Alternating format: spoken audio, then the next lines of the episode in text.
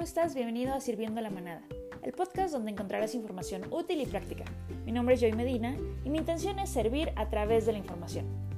Aquí encontrarás temas sobre finanzas personales, desarrollo profesional, desarrollo personal, bienestar, salud, en fin, herramientas que te puedan ayudar a ser una mejor versión de ti.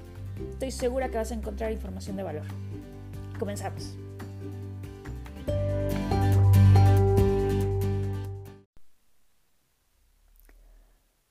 Estás? Bienvenido a Sirviendo a la Manada, el primer programa del año 2021. Mi nombre es Yolanda Medina, me puedes decir Joy.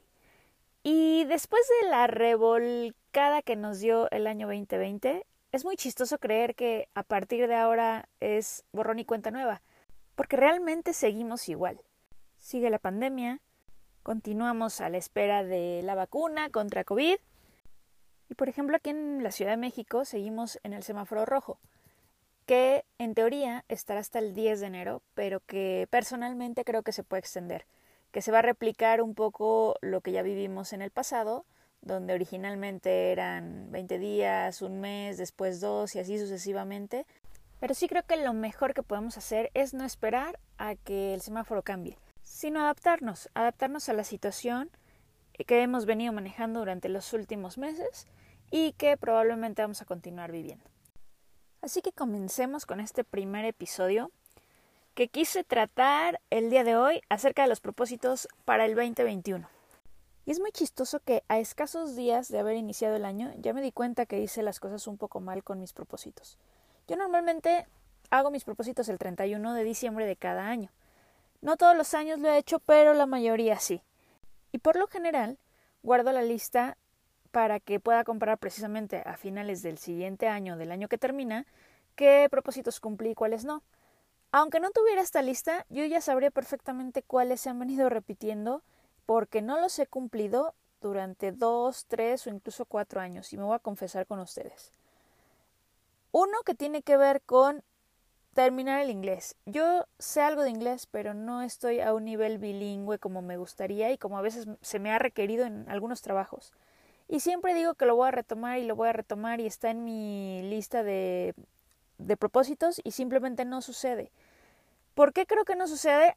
Al ratito les voy a dar mis teorías, pero hay otro que también me gustaría comentarles que tampoco he logrado y tiene que ver con concretar un emprendimiento a pesar de que yo he llevado una vida medio godines, pues hay un proyecto que me gustaría llevar a cabo que tiene que ver con lo que estudié y que tiene que ver con lo que a mí me gusta, que es precisamente comunicar.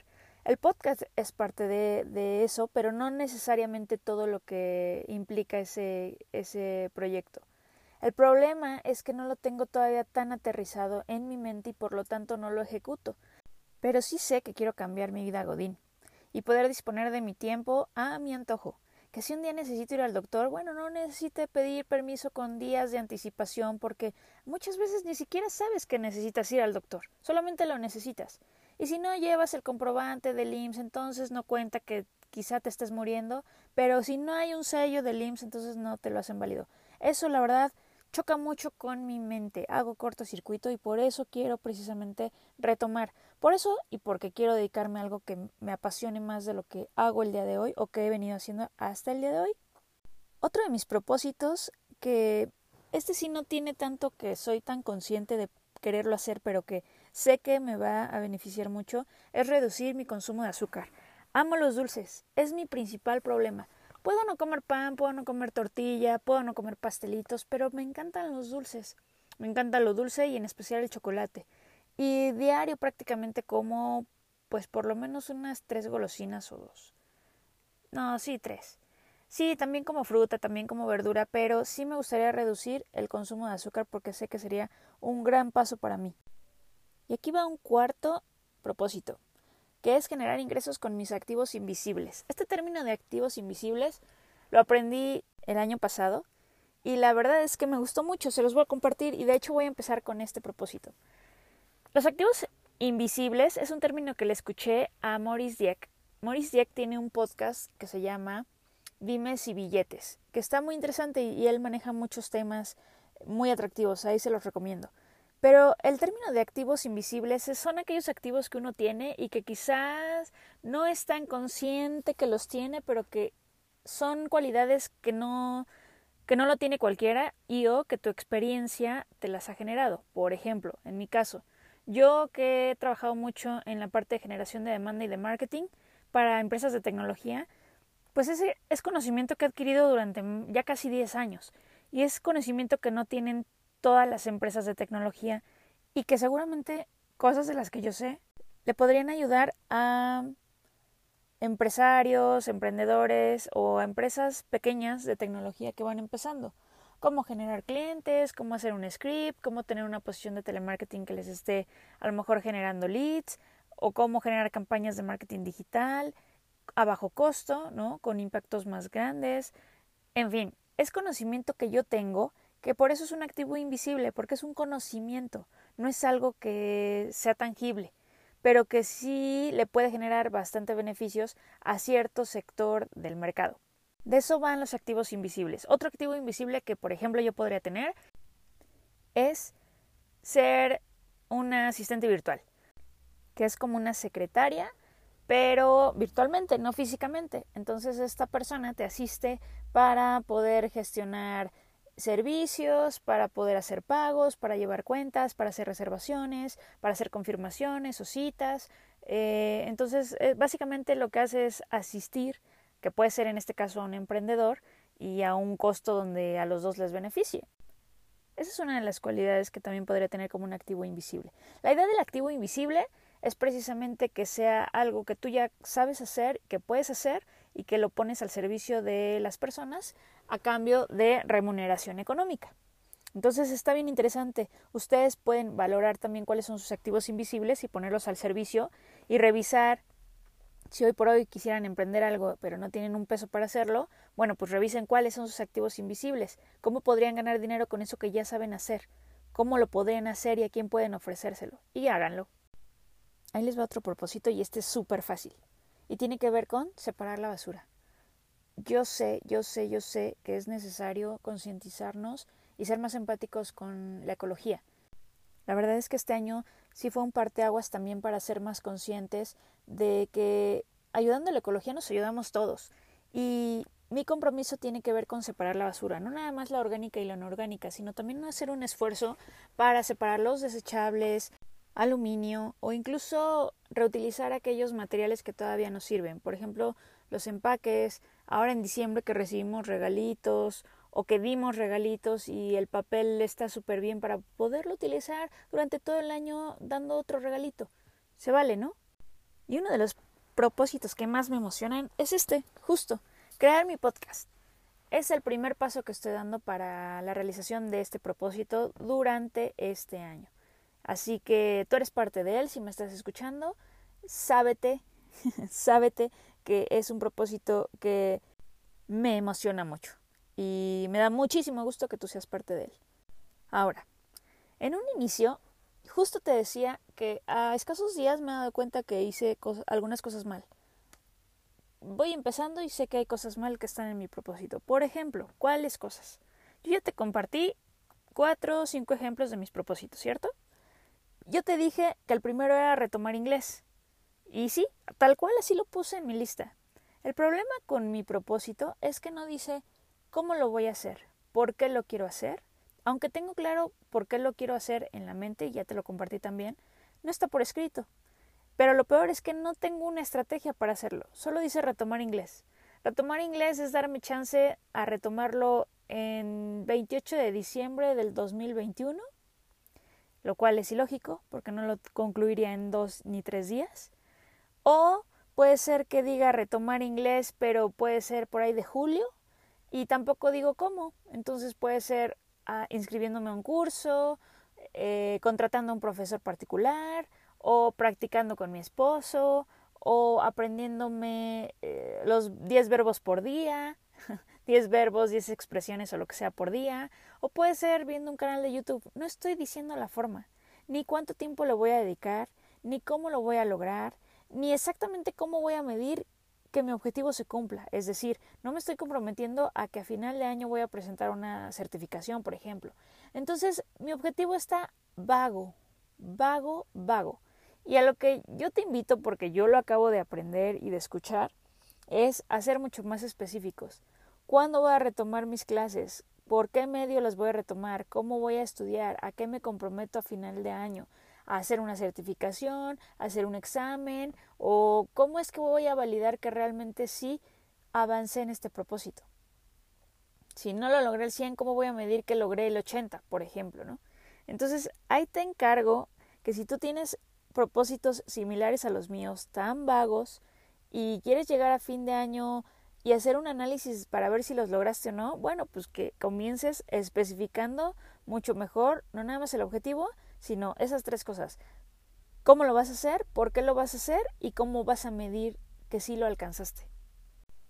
Y así como ese, lo mismo para mis otros objetivos. Si estoy hablando de concretar un emprendimiento, pues tengo que obviamente definir de qué se va a tratar, cómo lo voy a dar a conocer, qué estrategia de marketing voy a implementar, en fin.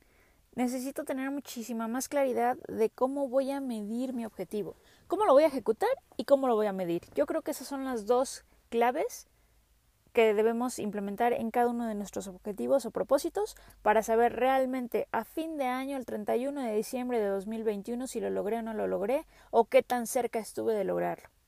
Y para quienes su objetivo es, por ejemplo, perder peso, pues especificar cuántos kilos, hasta qué día, qué es lo que van a hacer, qué ejercicios, si van a cambiar su alimentación, si van a dejar de comer algo, eh, si van a estar monitoreándose cada qué, cada semana, cada mes. Fíjense que el otro día, precisamente, eh, hablando de planes de trabajo o estrategias en este caso, encontré un video que habla precisamente de el monitoreo que le tenemos que hacer a nuestros planes que si ponemos un objetivo, pues tenemos que estarlo revisando cada semana, cada mes, cada 15 días, con la intención de saber si está funcionando lo que estamos haciendo o si hay algo que podamos mejorar.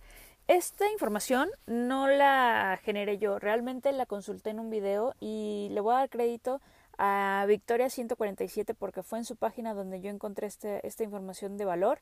Les voy a mandar después el link en el próximo podcast. Les voy a decir exactamente dónde encontrar estos, estos videos porque es contenido muy interesante. De hecho, parte del podcast y de la estructura del podcast es que al final de este episodio yo les pueda recomendar o un libro o un video o un link con información relevante para ustedes. Otro objetivo muy común de muchos es finiquitar deudas. Sobre todo en este año que acaba de terminar, sí es muy posible que muchos de ustedes hayan recurrido a tarjetas, hayan recurrido a préstamos y por lo tanto comenzamos este año probablemente con deudas.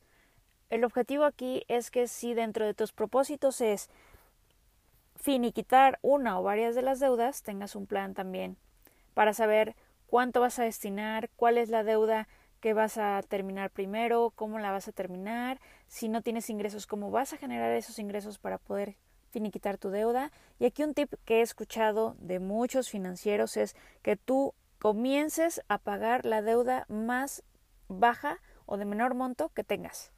¿Y esto por qué?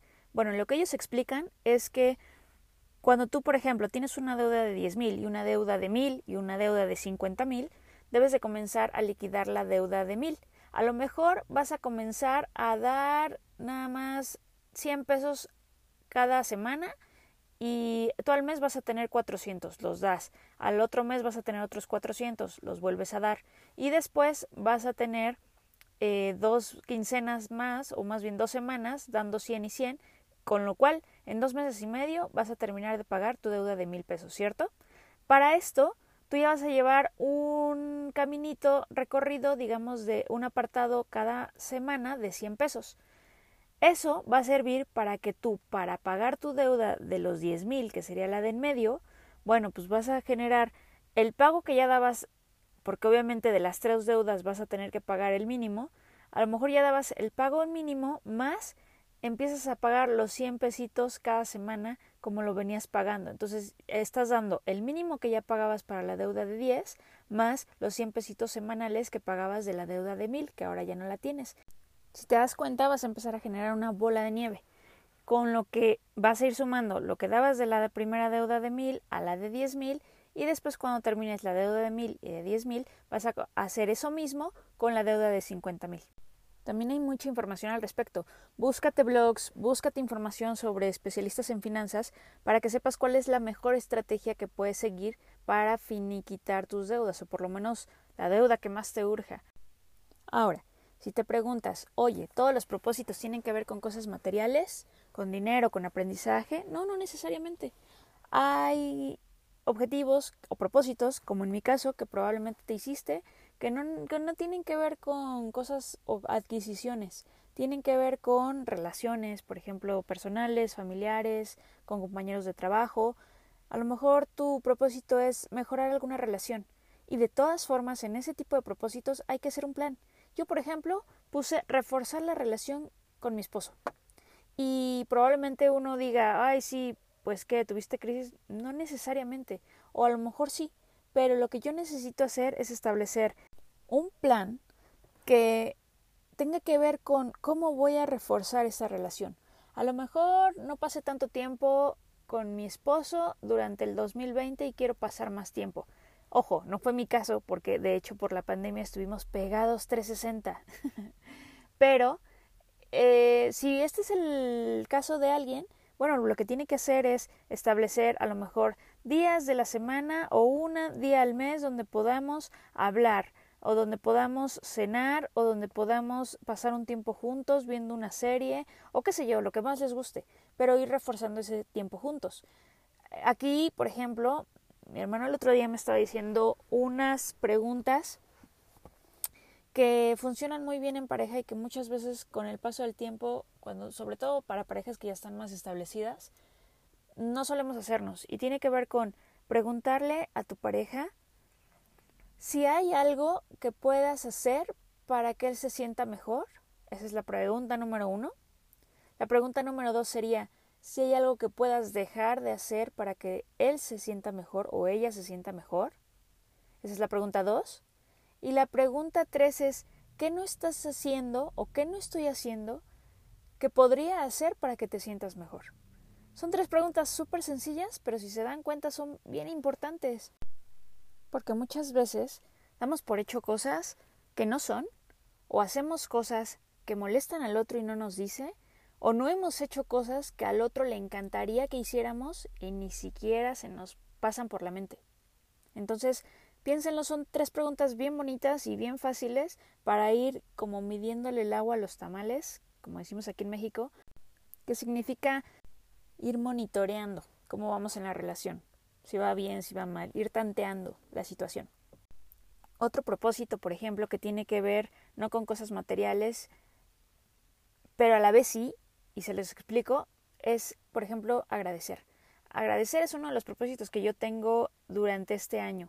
Lo comencé el año pasado, pero realmente sí me ha costado mucho trabajo. Aunque parezca algo tan sencillo y que muchas veces no te toma más de cinco minutos, agradecer es un muy buen hábito porque te hace consciente de las cosas que sí tienes versus las que no tienes. ¿Y qué puedes agradecer? Todo, cosas materiales, el hecho de que respires, el hecho de que veas, el hecho de que oigas, el hecho de tener gente a tu alrededor que amas, que están sanos, en fin, muchas cosas. Fíjate que el otro día estaba con una persona que se dedica a dar terapia con ángeles y a pesar de que yo había escuchado mucho lo importante de agradecer, ella lo planteó con un tono que fue lo que me hizo clic como para comenzar el hábito. El tono que ella utilizó fue este. A mí me da mucho gusto agradecer en la pandemia que, que además de tener alimento, tengo casa y además tengo ropa que vestir y además tengo salud y además tengo ganas y tiempo de hacer cosas que normalmente no había hecho. No sé si me estoy explicando. Lo que ella como ella lo estaba diciendo, tenía que ver con y además, y además, y además soy afortunada en esto, y además tengo esto. Entonces, como me lo contó, me cayó el 20 de decir, claro, es que casi siempre agradecemos el gracias por tener salud, gracias por tener dinero, gracias por tener eh, pareja, gracias por tener X cosas.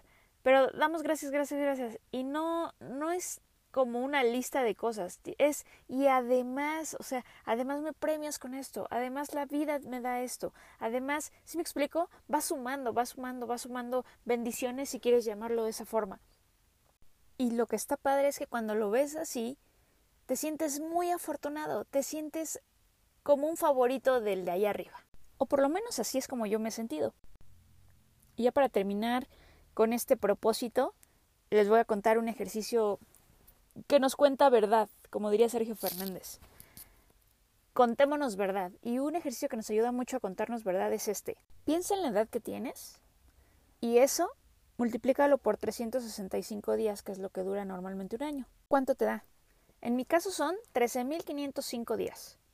Ahora, de esos 13.505 días, piensa cuántos días te has quedado sin comer. De esos 13.505 días, piensa cuántos días te has quedado sin un techo donde dormir.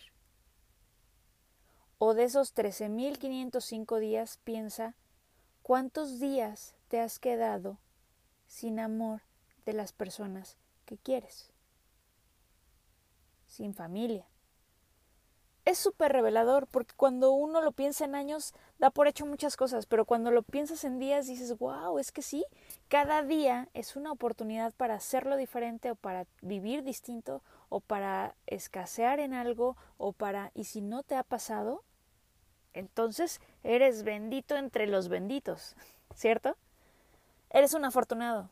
Esa es la cosa, contarnos verdades como para entender en qué somos afortunados realmente. Y bueno, Así podríamos seguir todo el podcast, con muchísimos propósitos, propósitos sobre salud, sobre finanzas, sobre bienestar, sobre relaciones, sobre miles de cosas. Cada quien tiene sus propios propósitos, cada quien sabe cuáles propósitos no ha cumplido desde hace años, como yo, pero si realmente este año para ti representa un compromiso, así como lo es para mí, anímate, anímate y comienza a hacer algo para lograrlos. Yo no soy la que te va a venir a decir que lo hice ya todo y que todo es muy fácil y que todo se puede. No, porque estoy en ese proceso igual que tú. He tirado la toalla muchas veces, tengo miedos, tengo limitantes, tengo ideas que no me están funcionando y que tengo que cambiarlas. Y mi intención es que, así como yo, pues tú te unas al club de los renovados y quitemos todo eso que no nos sirve. Eh, mi objetivo es brindarte herramientas, así como esto, que justo ahorita vamos a cerrar con el resumen para que no se te vayan los objetivos y no haya un pretexto así como a mí porque no lo supimos hacer eh, para no hacerlos, ¿no? Entonces, cerrando, ¿cómo tienen que ser los propósitos? Uno, específicos y dos, medibles. Y te tienes que plantear con cada uno de los propósitos, uno, ¿qué quiero hacer? Dos, ¿cómo lo voy a hacer? Y tres, ¿cómo lo voy a medir? Para que a final de año sepamos si se logró o no se logró o en qué porcentaje se logró, ¿cierto? Y dos, el otro punto importante en este podcast fue precisamente establecer que hay dos tipos de propósitos, los que tienen que ver con logros materiales y propósitos que tienen que ver, yo le llamo con el alma.